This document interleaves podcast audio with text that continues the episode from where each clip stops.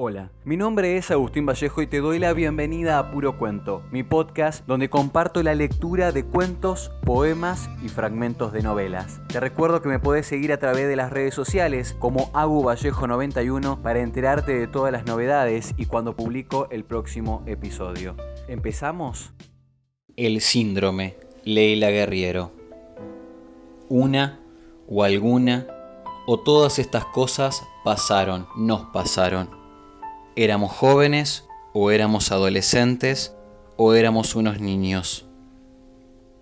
En el asiento trasero del auto, durante las vacaciones familiares, mientras afuera pasaban el mar y las pampas, los ríos y las montañas, el sol, los lagos, o a la sombra de los árboles que rodeaban la piscina del club, mientras los demás niños servían en un magma de juegos histéricos, o en las largas tardes del invierno sobrecogedor de los pueblos de Colombia, de Venezuela, de México, de Chile, o en cuartos de pequeños apartamentos en medio del cemento de las ciudades, leíamos a Emily Brontë, a Ray Bradbury, a Gustavo Adolfo, a Lorca, a Dickens, a Mark Twain.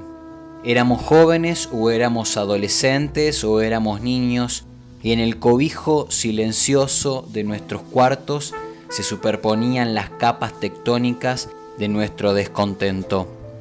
Una foto de Rimbaud, una copia en VHS de Der Himmel über Berlin, una pequeña colección de libros, disimiles, disparatados, la Ilíada y 20 poemas de amor, Drácula y la Metamorfosis.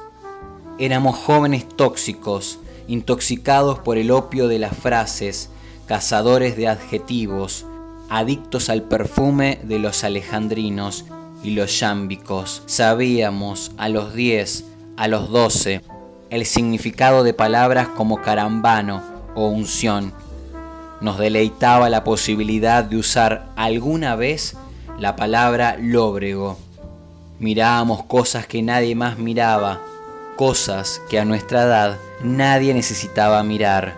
El cadáver de un perro al costado de una ruta, la luz del sol sobre el vello de los brazos de una mujer rubia. Veíamos cosas que solo nosotros podíamos ver. La truculencia de un túnel en plena noche, donde los demás solo veían un túnel. La violencia de una fogata y un grupo de mendigos, donde los demás solo veían una postal de la pobreza. Teníamos el corazón desdichado, o no teníamos el corazón desdichado en absoluto y éramos la furia viva, o teníamos el corazón desdichado y éramos también la furia viva.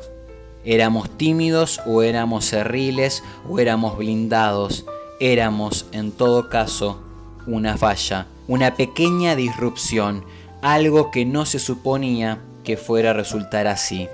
Quizás éramos el terror del aula, o éramos la mascota de la profesora de literatura, o éramos tímidos, o éramos raros, o éramos seres perfectamente adaptados, y entonces parecía, solo parecía, que éramos buenos compañeros, plenamente sociables, pero en realidad nos entrenábamos en el arte de la simulación, en el arte de permanecer ocultos, de sobrevivir. En las largas tardes del verano o en las brumas agónicas del invierno, bajo la luz de una lámpara en nuestros cuartos o sentados a la mesa de la cocina mientras todos dormían la siesta o en cualquier parte en medio de la noche más oscura, llenábamos cuadernos con frases que imitaban las cosas que habíamos leído y eran cuadernos que no mostrábamos a nadie o que mostrábamos a todos con orgullo a los que nadie hacía el menor caso. Éramos jóvenes y queríamos escribir y estábamos dispersos. No había más de uno de nosotros por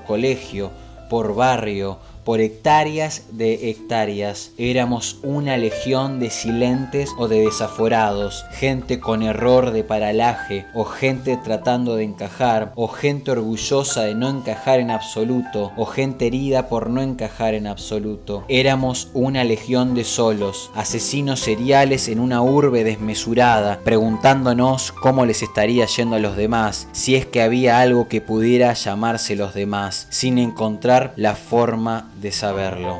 Vivíamos en pueblos chicos o en ciudades grandes o en el campo, pero en el fondo todos vivíamos en un solo lugar, en una isla.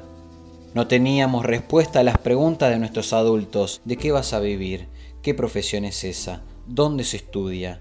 ¿Para qué sirve? Ni entendíamos dónde había que buscarlas. No sabíamos nada de la blanca disciplina del trabajo.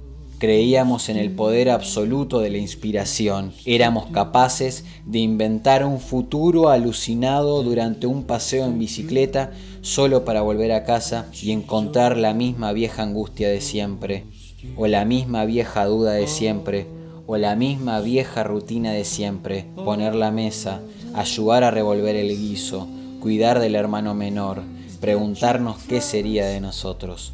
Éramos reyes destronados de un reino que no habíamos tenido nunca, adictos desquiciados de una droga sin dealer. Seguimos siendo salud.